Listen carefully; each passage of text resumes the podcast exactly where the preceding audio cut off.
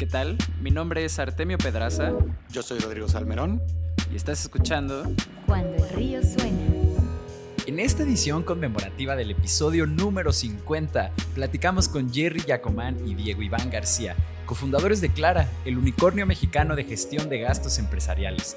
Hablamos sobre la importancia de los valores para la cultura de una startup en crecimiento acelerado, lo vital de priorizar el producto y mucho más. Bienvenidos. Cuando el río suena. ¿Qué tal? Bienvenidos a todos a Cuando el río suena, el podcast en el que invitamos expertos y profesionales del mundo de la tecnología y la innovación para que compartan con nosotros sus mejores insights y consejos para construir negocios saludables de Internet. ¿Cuánto tiempo ha pasado ya grabando eh, cada semana un episodio de este podcast?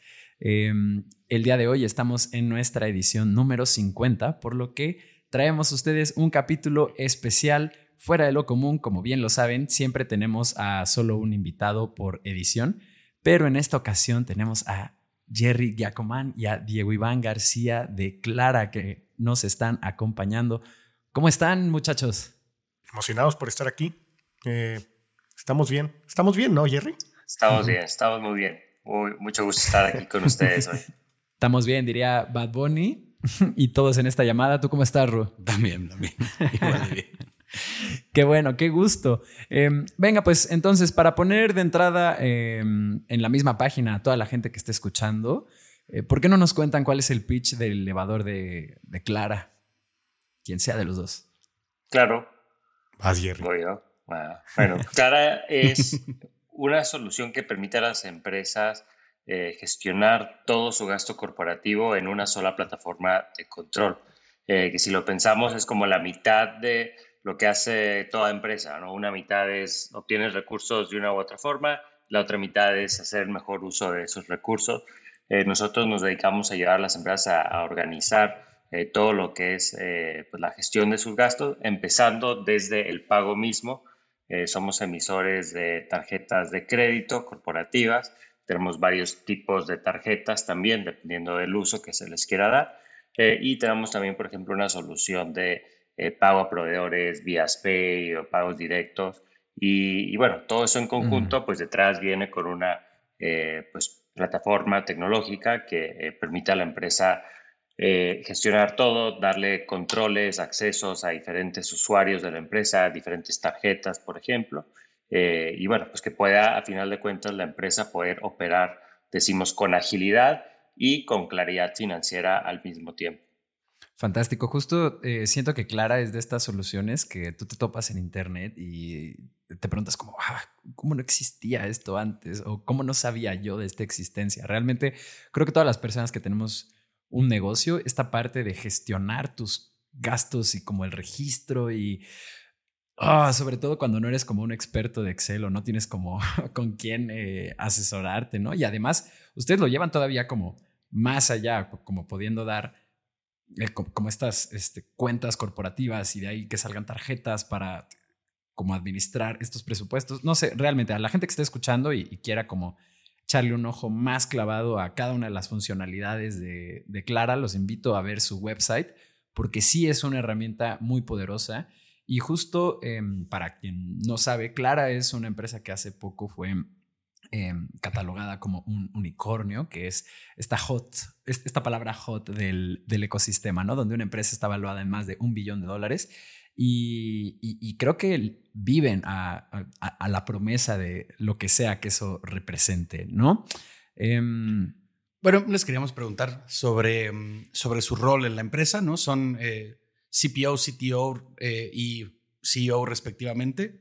Bueno, decía eh, tecnología y producto de tu lado, Diego, y asumimos que esos eran los dos roles que estaban, que estaban Esa fue nuestra lectura. Claro, pero ¿por qué no nos cuenta cada uno, em, vamos, pues cómo, cómo luce su, su, día a día en su rol. Si quieres, podemos empezar contigo, eh, Diego, que nos contestado. Claro, eh, creo que nos complementamos muy bien eh, y los dos respetamos bastante ahí el, pues la experiencia y el feedback que traemos y creo que esa diversidad ha sido lo que nos ha llevado a crecer.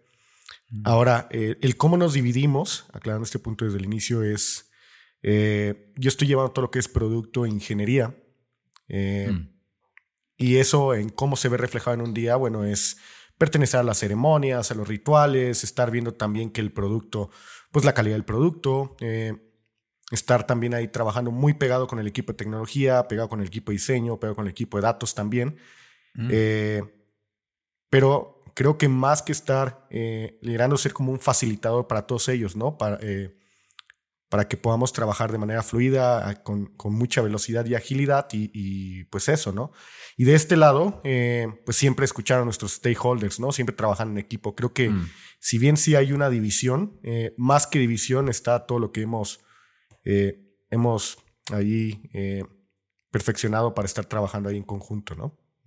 Oye, Diego, em, y, velozmente, cuando dices ceremonias, ¿te refieres como a las dailies y todas estas eh, como reuniones que sucede todo el tiempo o, a rituales, a rituales malvados, ¿no? no, no, no, o sea, las ceremonias, ¿no? O sea, si bien Scrum está en todos lados, me refiero a las ceremonias, a trabajar muy pegado con el equipo, con diseño, datos, los mm. squads estructurados. Y, bueno, pues eso, ¿no? Llevar como quien dice el ritmo. Eh, eh, cuando vas corriendo un maratón hay alguien que te le pegas y puedes llegar a esa velocidad. Entonces es, es eso, ¿no? Marcando el, ritmo también de, velocidad. Pero eh, esto no sería nada sin, sin, sin, todo el trabajo en conjunto, por ejemplo, de las otras áreas, ¿no? Y es ahí donde nos complementamos de manera perfecta, ¿no? Excelente. Yo sí esperaba un ritual narcosatánico, pero. me imaginé, me imaginé. Si quieren podemos editarlo, ¿no? Y ahí, le agregamos algo. Jerry, cuéntanos cómo está la cosa de tu lado. Sí, pues algo que diría es, eh, Clara, siempre decimos estamos construyendo las cosas sobre bases sólidas y vas creando diferentes niveles de eso, pero el principio, el mero principio es eh, pues el equipo fundador y en este caso nosotros dos como co-founders y, bueno, eh, incluso desde antes de tener claro que, íbamos a trabajar en Clara, eh, yo tenía bastante claro que quería trabajar con, con Diego, ¿no? Habíamos este, pues, trabajado juntos, ser parte este, del equipo de liderazgo de esta empresa anterior, Green Scooters, Grow Mobility, eh, mm. y pues yo veía en Diego pues alguien que es eh, pues brillante y, o sea, gran líder eh, de personas, eh, sobre todo pues de perfil técnico y de producto, pero que también éramos, digo, dos personas que nos podíamos encontrar en medio y tener una apreciación por el trabajo que hace el otro, ¿no? Y, compartir también pues una, una visión de, pues el producto, la solución que queremos traer al mercado y también del tipo de empresa que queremos crear. Eh, y pues, pues sí, digo, en ese sentido me siento muy afortunado de, de pues haber empezado esta empresa con, con Diego. Eh, y, bueno, pues de qué me encargo yo, eh, de todo lo que no se quiere encargar Diego, me encargo yo, es lo que diría.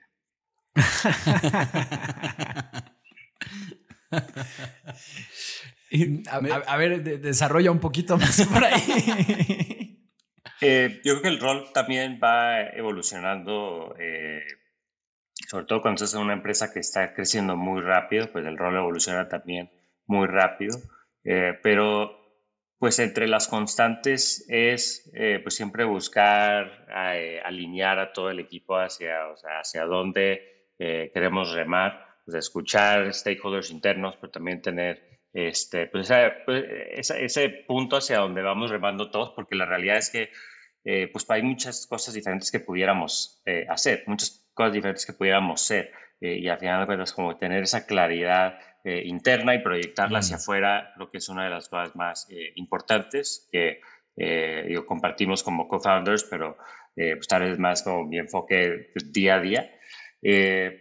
y pues segundo, como gran tema es pues, tener los recursos necesarios para llegar a esa visión, ¿no? Y, y bueno, de la gente no me gusta hablar como recursos, pero pues necesita seguir sumando el equipo para poder hacer esto realidad. Digo, todas las cosas más interesantes, más que, que valen la pena hacer, requieren de ese trabajo de equipo. Entonces, eh, pues, pues eh, eh, asumir mi responsabilidad en, seguir sumando al mejor equipo, a Clara.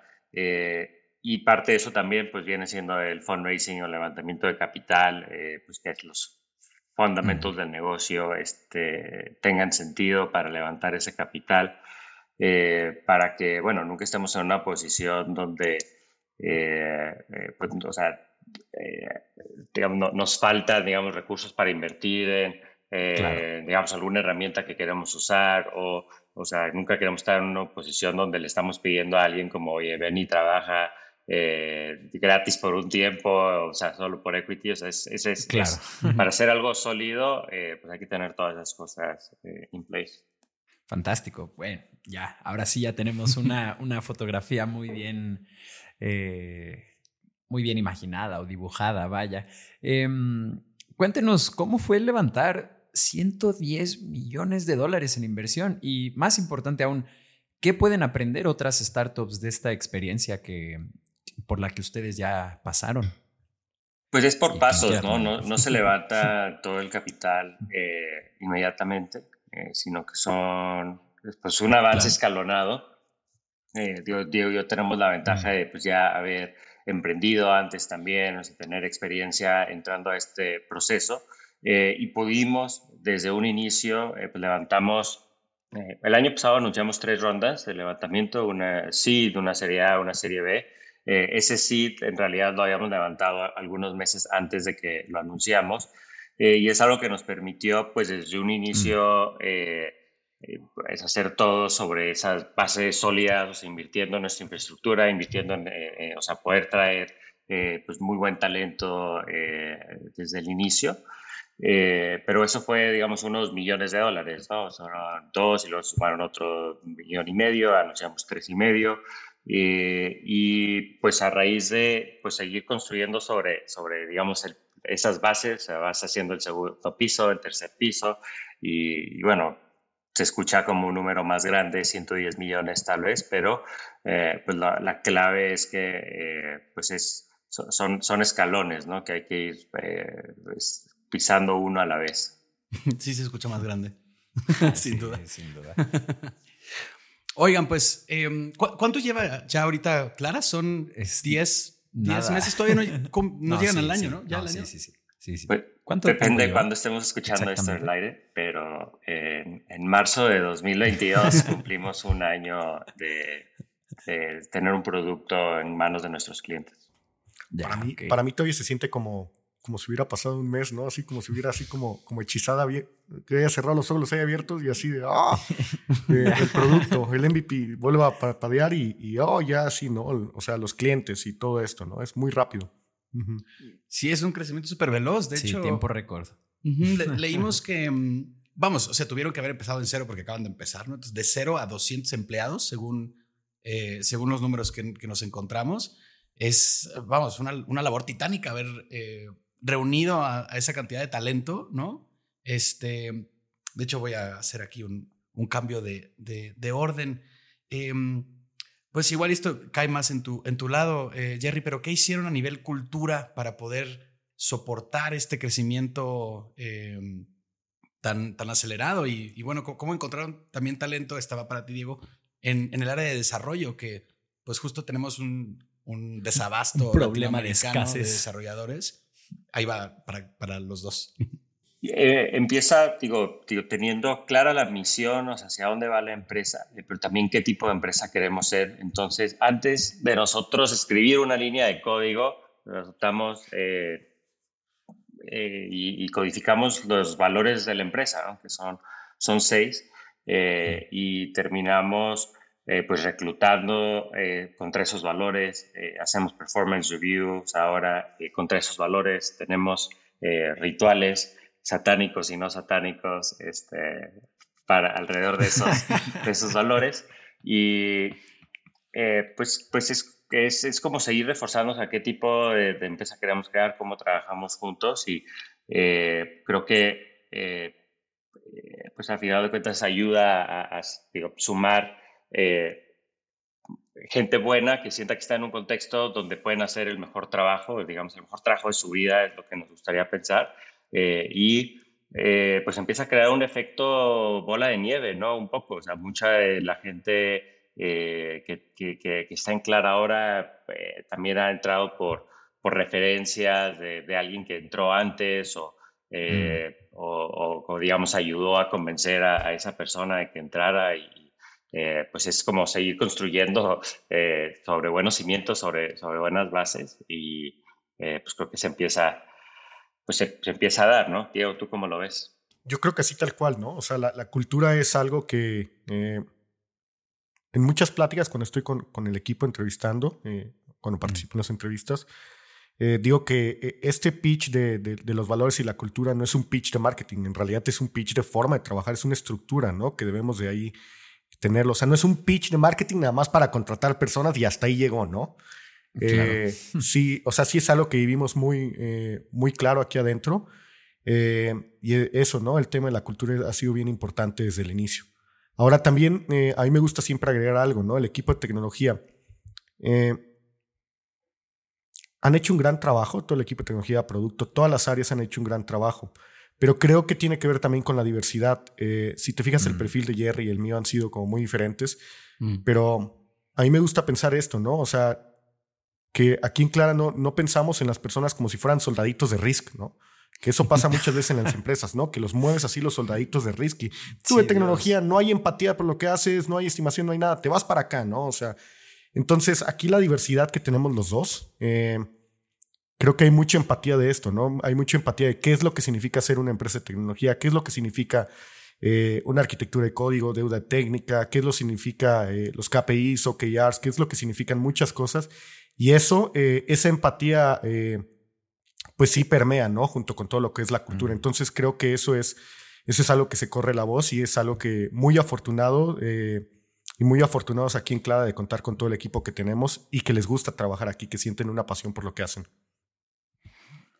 Fantástico. Me parece eh, eh, fantástico ese, ese enfoque humano, claro que es, es vital y no todo el mundo lo tiene, ¿no? Así que el hecho de que lo presuman, pues vamos, es, un, es una gran añadición al ecosistema, ¿no? Otra, eh, una, una, startup, además de su tamaño, que toma esto en cuenta, pues es valioso por el impacto que tiene socialmente, ¿no?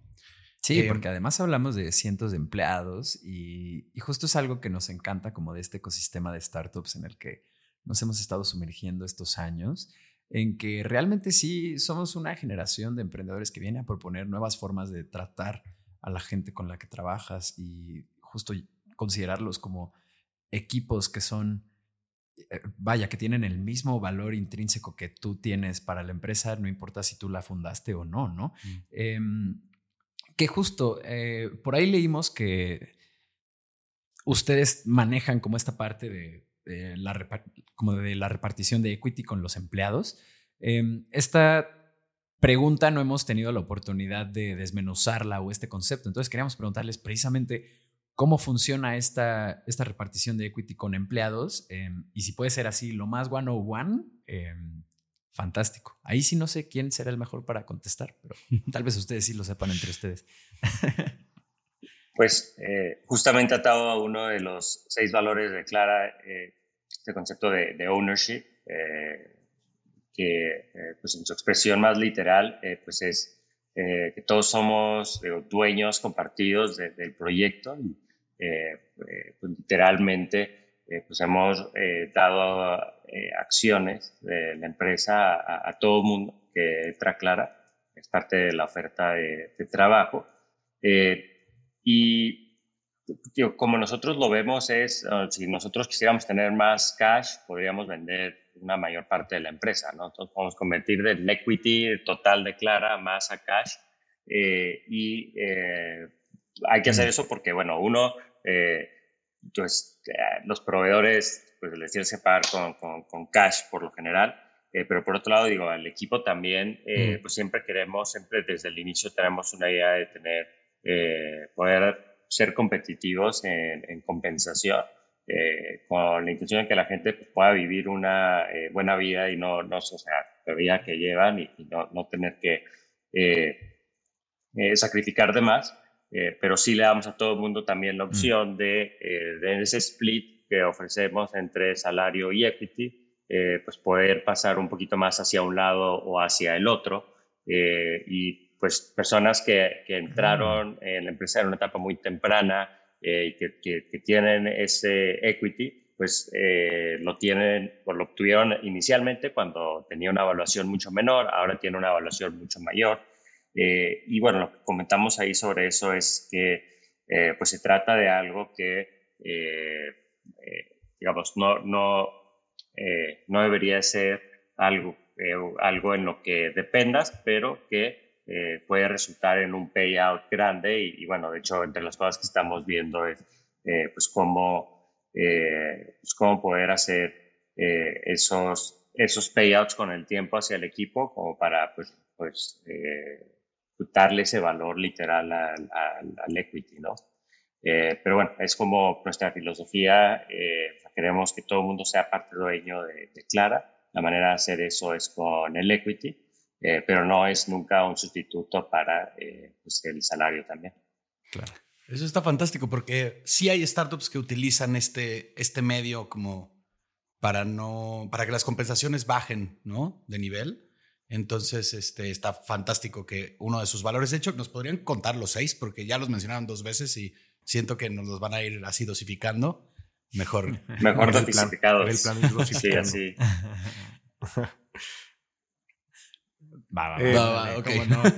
igual, igual al final podemos hacer examen, ¿no? Si los atraparon ahí. Por ejemplo, ahorita ve Rodrigo Artemio examen. ¿Cuántos van? ¿Cuáles van? los van dos, ¿no? ¿Van, dos? A veces lleva ownership y, y, el otro. era todo este tema como de cultura y. Ah, ¿verdad? No, llevan uno, ¿no? Así, mi, mi cerebro sacando. eh, sí, ownership. Ownership. Ah, Ah, mira, pasamos, ah, pasamos de prueba. bien, bien. hay que tener buen socio. Oigan, y mm, bueno, esta es una pregunta un poco más, un poco más romántica por un lado, pero también habla como de la necesidad del mercado, ¿no? Eh, ¿En qué momento se dieron cuenta de que tenían que fundar Clara? Yo pasé un tiempo en San Francisco, en Silicon Valley, trabajé, en, yo lideraba la parte de negocio, digamos, de una empresa donde hicimos un producto que tiene algunas similitudes con, con Clara, eh, algo de overlap. Y mm. pues como ver el valor que le podíamos dar a las empresas en darles mayor visualización, insight sobre cómo están gastando, y muchas funcionalidades, cosas que nos emocionaría este, pronto traer a, Clara. Eh, y luego contrastar eso con eh, donde Diego y yo nos hicimos más amigos en esta empresa de movilidad compartida, que crecimos rapidísimo por toda la región. Mm. Eh, estábamos, pues de un año pasamos de estar solo en Ciudad de México a estar en siete países en todo la TAM, eh, pasando mucho tiempo en Brasil también. Eh, y pues vimos, ¿no? Cómo nos estaba aquejando no tener algo como clara para poder resolver pues los problemas de gestión de gasto que veíamos en la empresa a todos los niveles, ¿no? Desde pues empleados que tenían que viajar y no tenían como manera de disponer de fondos, tenían que fondearse ellos mismos o tenían alguna tarjeta extranjera que no funcionaba bien eh, o había que hacer un pago eh, y de repente salían facturas que no estaban nada bien documentado quién lo pidió, de dónde salió, o sea, no había esa trazabilidad. Eh, o líderes de equipo como éramos Diego y yo, que teníamos presupuestos, pero ni, ni idea realmente de cómo estábamos ejecutando contra ellos, y equipos de contabilidad que eh, pues no podían cerrar libros rápidamente y ser esos partners estratégicos al interior y hacia afuera, eh, pues hacer un reporting de los números de la empresa inversionistas de manera ágil. Todas esas cosas fallaron y fallaron de una manera que pues, vimos cómo afectaba mucho a la empresa y pues creo que fue un abrir de ojos, ¿no, Diego? Tal cual. O sea, tal cual. A mí me gusta pensar que, o sea, el dolor que había antes de Clara, y sí, antes de Clara había mucho en, en las finanzas corporativas. Eh, yo me imaginaba que eran así como, o sea, aplicabas un producto de, tarjetas de crédito corporativas y parecían cadeneros de antro, ¿no? O sea, te veían de abajo para arriba y no había, ningún, no había ninguna estructura de lo que te pedían, ¿no? Te podían pedir así documentos exagerados. Y luego entrabas y era una caja negra donde no entendías cómo funcionaba nada, ni, ni, la orden, ni la experiencia de usuario. Entonces, sí lo vivimos, eh, vivimos ese tipo de experiencia, eh, lo vivimos en varias partes y y creo que eh, pues empezamos a trabajar en este dolor, que era bien importante, creo que es clave, ¿no? Eh, no crear una solución a un problema inventado y ahí el problema estaba ahí, lo teníamos así. O sea, lo vivimos, ¿no? Sí, no, justo es esa misma impresión que a mí me dio al leer su website, como de decir, ah, como no existía esto antes, o sea, que es, realmente este es un problema que vivimos todas las empresas pequeñas, grandes, y mientras más creces es más relevante y quieres ser más granular como con todo este tipo de temas. Em, ya llegamos a la mitad del programa, así que vámonos al corte. Le recuerdo a toda la gente que nos está escuchando que en cuandoelriosuena.com está el call to action de nuestra newsletter. Si se suscriben, nosotros prometemos avisarles cada que haya un nuevo capítulo de este podcast. De igual manera, en el correo de confirmación de esa newsletter viene el link a nuestra comunidad de Discord que se llama Latam Startup. Ahí estamos reuniendo a todos los emprendedores o buscamos reunir a todos los emprendedores del ecosistema digital aquí en Latinoamérica y a los líderes de startups. Tenemos canales para compartir recursos, desearnos un buen día, em, incluso me parece que eh, tenemos uno por si están buscando empleados o si tú estás buscando un trabajo en una startup. Vaya, realmente eh, apenas se está formando esta comunidad y necesitamos de ustedes para que em, pues agarre tracción esta, esta nueva dinámica que estamos proponiendo. Sin más que agregar, regresamos. Estás escuchando Cuando el río suena, un podcast de conversaciones con agentes expertos y emprendedores del mundo digital. Tus anfitriones son Rodrigo Salmerón y Artemio Pedraza, fundadores del estudio de estrategias e interfaces digitales Acueducto. Para más información, visita cuandoelriosuena.com. Si encuentras valioso este podcast, por favor ayúdanos a compartirlo con un amigo o síguenos en Spotify o iTunes. Muchas gracias. Regresamos con Rodrigo y Artemio.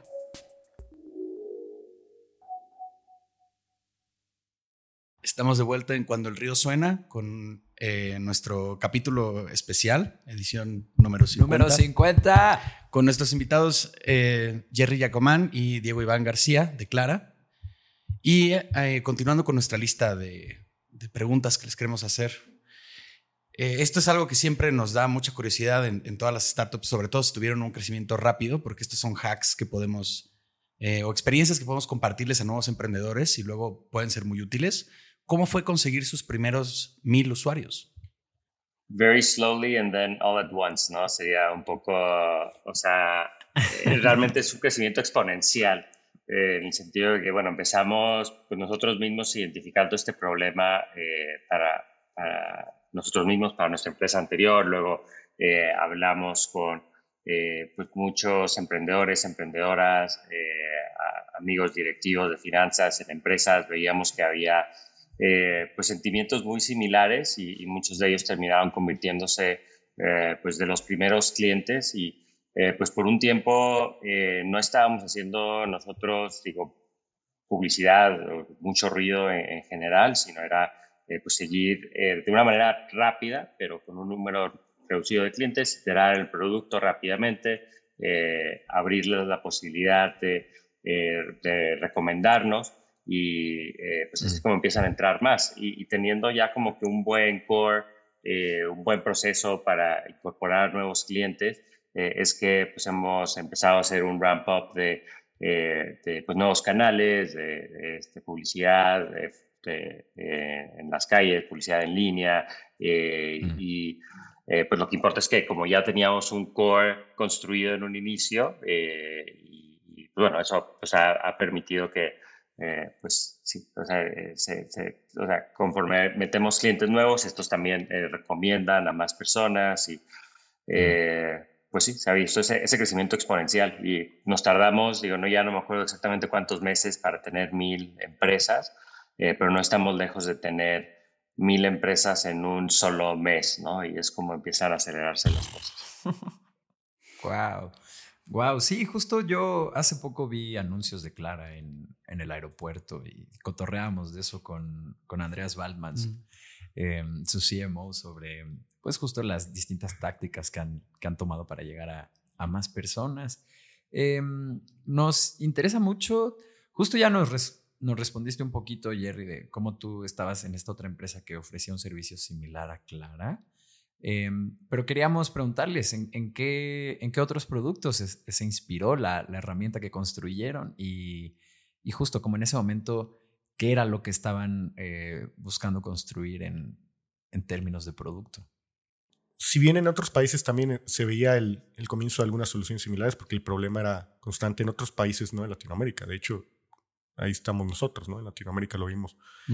eh, creo que desde el origen lo que, lo que pensamos en Clara, y ahí va como de examen para que la apunten, eh, pensamos mucho en la, en la simplicidad del producto, ¿no?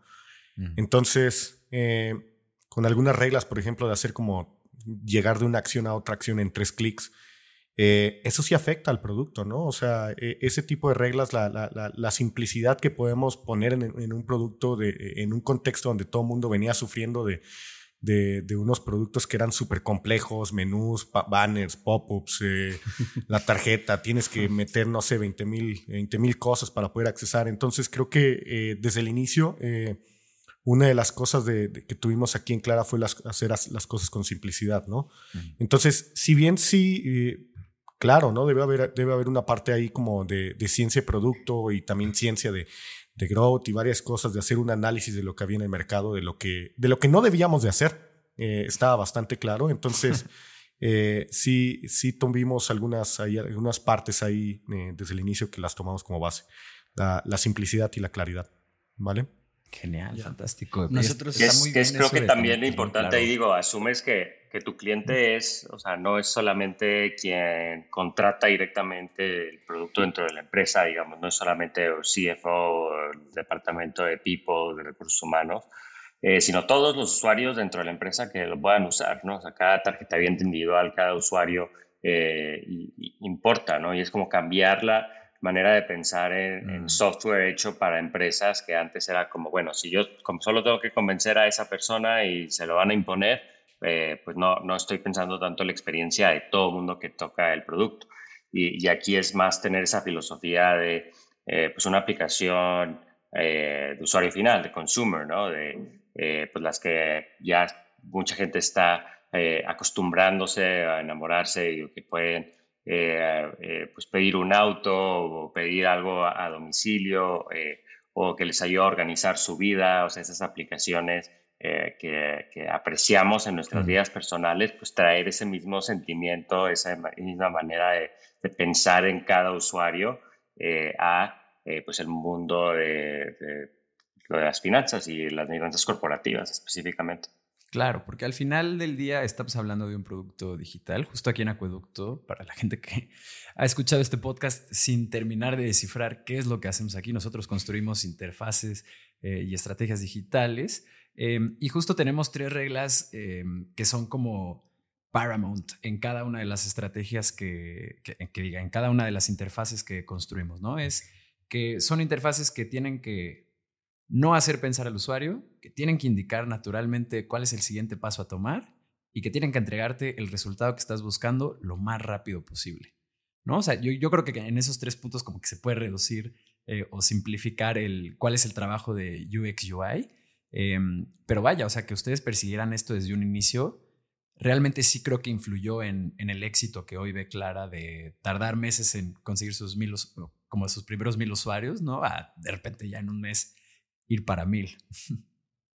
Sí, y, mm, y, bueno, también justo por este contexto que acaba de dar Arte, ¿no? Donde nosotros eh, pues somos este estudio eh, que hacemos justo interfaces, nos llama mucho la atención cómo se ve su departamento de, de producto, ¿no? Y, y, y, vamos, ¿cuáles fueron como los retos que tuvieron para llevarlo de donde empezaron a cómo se ve ahora?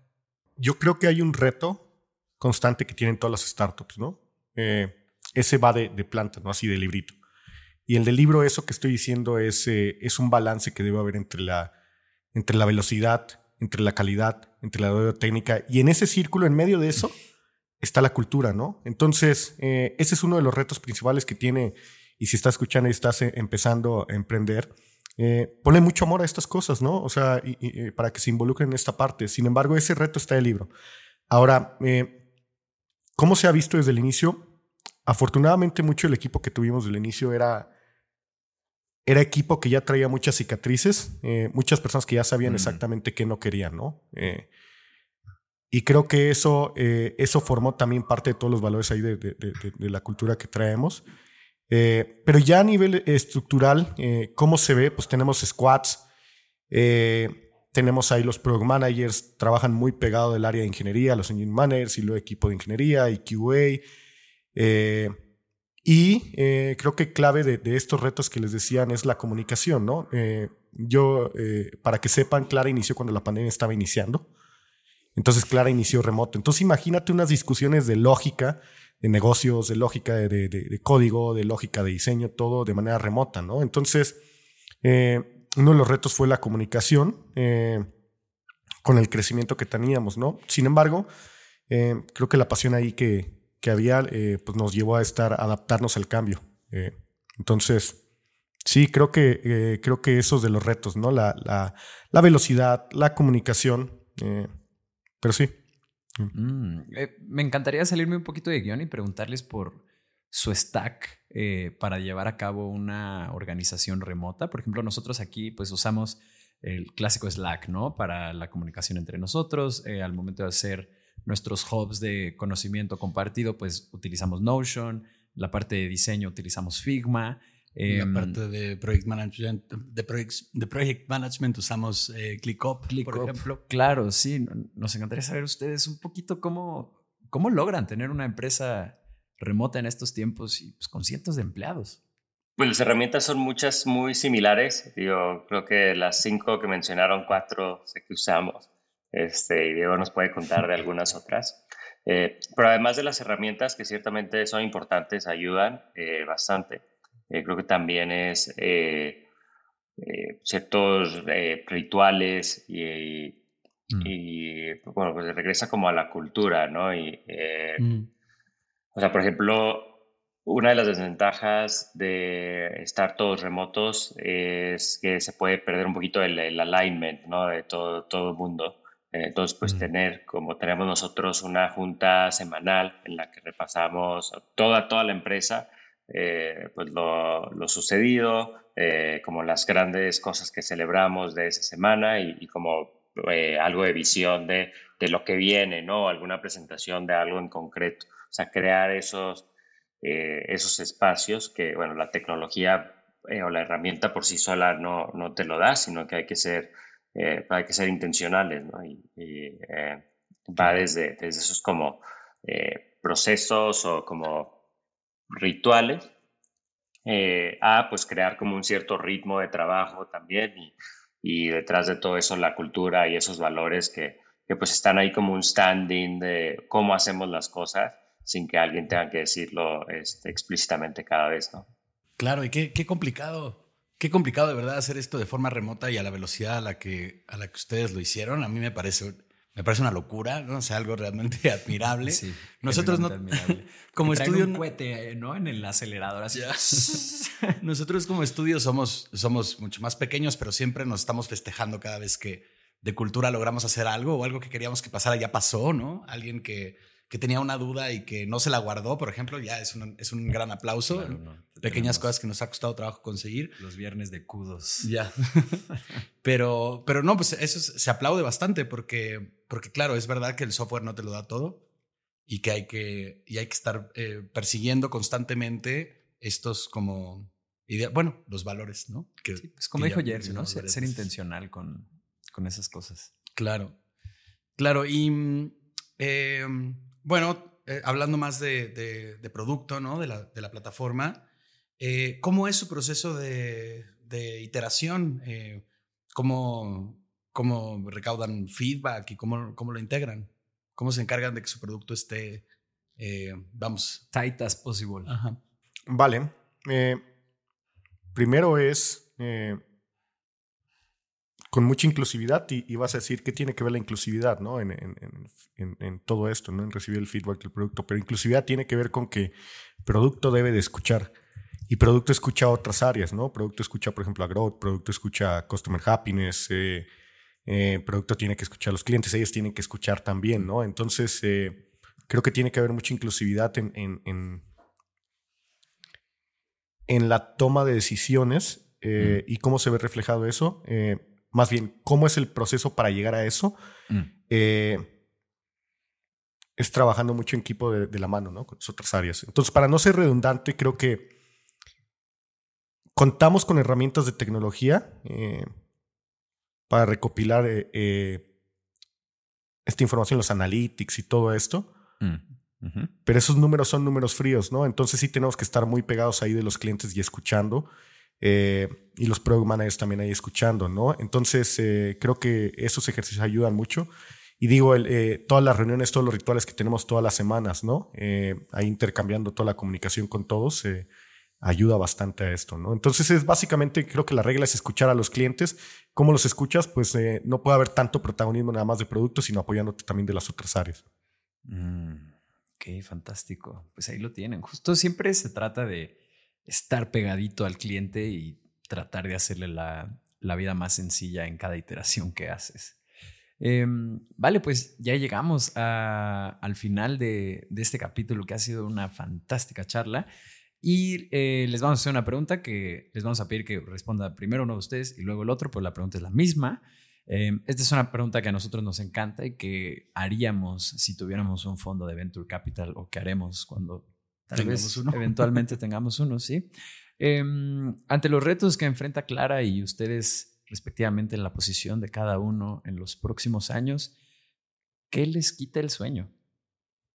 lo que quita el sueño día a día es eh, cuando algo falla y le afecta al cliente. O sea, creo que es, o sea, es el problema del cliente es el problema de uno, o sea, internalizarlo y vivirlo, o sea, o sea es parte de, de, de, cómo hacemos las cosas eh, aquí, o sea, y eso nos quita el sueño, ¿no? Cuando algo no sale como queremos y, y queremos mejorarlo y mejorarlo lo más rápido posible. Eh, más pensando como hacia mediano plazo y, un poquito de mi trinchera es, eh, eh, pues conforme va creciendo el equipo, va creciendo la empresa, eh, también quiere decir que estamos haciendo más cosas en paralelo, ahí es como una orquestación que se vuelve cada vez más complejo y como pues seguir manteniendo esa cultura, esa manera de hacer las cosas con la que hemos iniciado, pero hacerlo a una escala cada vez mayor, integrando gente nueva, eh, de una manera más acelerada cada vez, haciendo más cosas, eh, pues ese, eso es algo que, que, también me quita el sueño, ¿no? O sea, cómo, cómo encontramos ese balance correcto. Fantástico. Diego. De mi lado, justo lo que dijo Jerry, pero también para agregarle el sazón eh, a esto. Es como una montaña rusa, ¿no? De las cosas que te quitan el sueño en startup. algunas veces te duermes pensando, o sea, como la misma sensación de que tienes examen final mañana y no estudiaste. ¿no? Entonces eso te puede quitar el sueño, ¿no? Eh, pero en otras etapas también es como eh, sientes que mañana es tu primer día, gran día de clases que has estado esperando durante mucho tiempo, ¿no? Entonces, mm. eh, creo que no podría, yo creo que no podríamos generalizar nada más a una sola sensación. Creo que nos quita el sueño las emociones, a, las soluciones, a los retos que tenemos y muchas veces, pues, otras cosas, ¿no? Pero creo que es eso, ¿no? Algunas veces sientes que eh, eh, esa sensación, no sé, a lo mejor de, del examen del día de siguiente o otras veces la sensación de tu primer gran día de clases, ¿no? Y ese, ese tipo de cosas son las que quitan el sueño. Fantástico. Qué bien está este punto de vista optimista, porque casi siempre se van justo como por la, por la tangente del, pues, qué es lo que más me preocupa, qué es lo que más me, me abruma, ¿no? Pero mm, gran sazón ahí agregado, Diego. Em, yo quiero saber si le atinamos a, los valores que recopilamos. A ver, a ver, aquí Rodrigo estuvo haciendo unas notas. A entonces vamos a ver cómo le va al chamaco. Tenemos ownership. Mira, pueden así pulgar arriba abajo, ¿no? Y vamos viendo. ownership, éxito. Venga, simplicidad. éxito. Bien. Inclusividad slash diversidad. Éxito, muy bien. Y pusimos ceremonias también, porque ya hubo muchas ceremonias. No, no, no, no. no Las ceremonias son para reforzar los valores. Pero nos faltó, eh, nosotros la idea le llamamos Always Be Changing, es una idea de como constante renovación, mm. constante aprendizaje personal y que se ve reflejado. Eh, claridad, eh, pues igual como el nombre de la empresa. Mm. Simplicidad, ownership, claridad y ¿cuál nos faltó, Diego? Nos faltó... Eh, tenemos claridad, tenemos simplicidad, tenemos pride, orgullo. Pride. Eh, pride. Sí, Puede ser. el pride. Que le es hacer las cosas a un estándar de calidad muy alto. Eso se hace con pasión. El otro día nos preguntaron a Jerry y a mí qué es lo que esperábamos de, de, un grupo de personas que acaban de entrar a y le dijimos, pues disfruten, ¿no? O diviértanse, eh, que sientan orgullo de lo que hacen y eso se logra disfrutando eh, sus días a días, ¿no? Entonces, Qué fregón, qué bonito, qué hermoso. Venga, pues em, antes de echar el anuncio parroquial de nuestra, de nuestra newsletter, em, si nos pueden compartir eh, o las redes de Clara o dónde puede la gente conectar con ustedes, ya sea en LinkedIn o lo que sea, eh, pues este es buen momento para, para decir cómo, cómo, cómo acercarse a Clara. Eh, pues estamos en clara.com, ¿qué podemos decir? Y pues en redes sociales activos, en LinkedIn, muy, muy activos. Venga, perfecto pues me imagino que en clara.com ahí ya se desprende todo el abanico que tienen de redes y cómo llegar a ustedes. Em, y para la gente que está escuchando, les recuerdo que en cuandoelriosuena.com está el call to action de nuestra newsletter. Si se suscriben, prometemos enviarles una notificación cada que haya un capítulo nuevo de este espacio. Y en el correo de confirmación de esta newsletter viene también el link a nuestra comunidad de Discord un espacio construido por y para emprendedores en el que queremos reunir a todos los fundadores de startups en Latinoamérica y a los líderes de estas mismas startups. Eh, ahí ya hay varias gente que son Chief of Growth, Chief of People, Founders, CEOs, eh, Chief of Products. Eh, genuinamente hay una muy buena mezcolanza de qué es lo que está sucediendo aquí, así que si no estás dentro, únete, es completamente gratis. Sin más que agregar, muchas gracias a todo el equipo de producción que hace esto posible, a Jokleng, a Frida, a Viri y a Belmont, que será el productor de el video y el audio de este podcast. No agrego ya nada más. Nos vemos a la próxima.